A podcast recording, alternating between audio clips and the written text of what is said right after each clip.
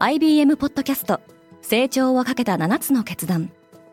成長をかけた7つの決断とは今後3年間に世界を形作ると予想される7つのビジネストレンドについて IBM が何千ものクライアントとの対話に基づき提言をしたものです。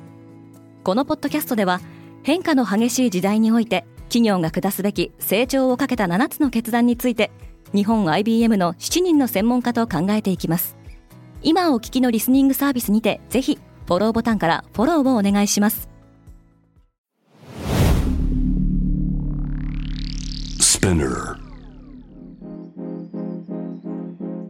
おはようございます。ケリーアンです。4月13日水曜日世界で今起きていること。このポッドキャストではニューヨークのニュースルームから世界に向けて今まさに発信されたニュースレターを声でお届けします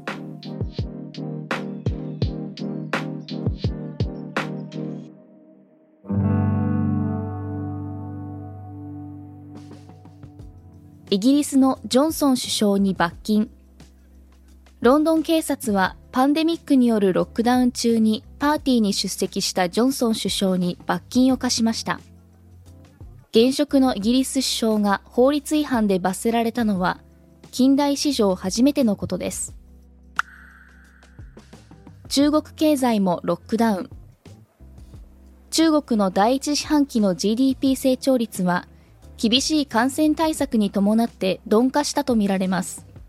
特に最近の上海でのロックダウン措置は、中国の他の地域に住む人々が食料の買いだめを始めるきっかけとなりました。プーチン大統領はウクライナの和平交渉が行き詰まっていると述べた。数日ぶりの停戦協議を受け、ロシアのプーチン大統領はウクライナへの軍事作戦を継続することを誓い、ロシア軍がウクライナの首都キーウ近郊のブチャで戦争犯罪を犯したという疑惑を否定しました。アメリカのインフレ率が悪化した。先月の CPI 消費者物価指数が前年の3月に比べて8.5%上昇した原因として、燃料価格の高騰などが挙げられます。スリランカは510億ドルの対外債務をデフォルトにした。関係者によると、対外債務の返済停止は、さらなる財政悪化を避けるための最後の手段でした。ニューヨークの地下鉄で発砲事件が発生し、少なくとも16人が負傷した。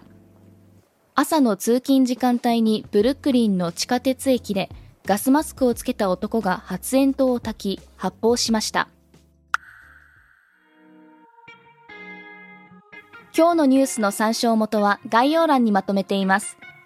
明日のニュースが気になる方はぜひ、Spotify、Apple Podcast、Amazon Music でフォローしてください。Quartz Japan では世界の最先端を毎日2通ニュースレターでお送りしています。他にも世界で暮らす女性の喜びや悩みを伝える新シリーズ、ポートレートオブミーがスタートしています。詳しくは概要欄に載せていますので、ぜひこちらも見てみてくださいね。ケリーアンでした。Have a great day!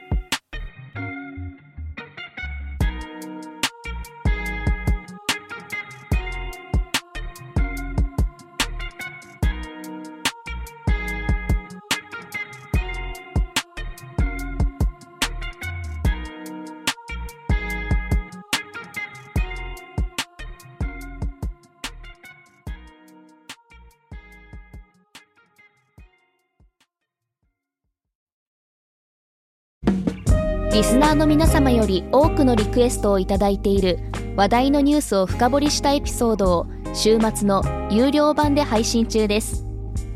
今なら1ヶ月無料トライアルを実施中。詳細は概要欄に記載しています。この機会にぜひ聞いてみてくださいね。感想ご意見もお待ちしています。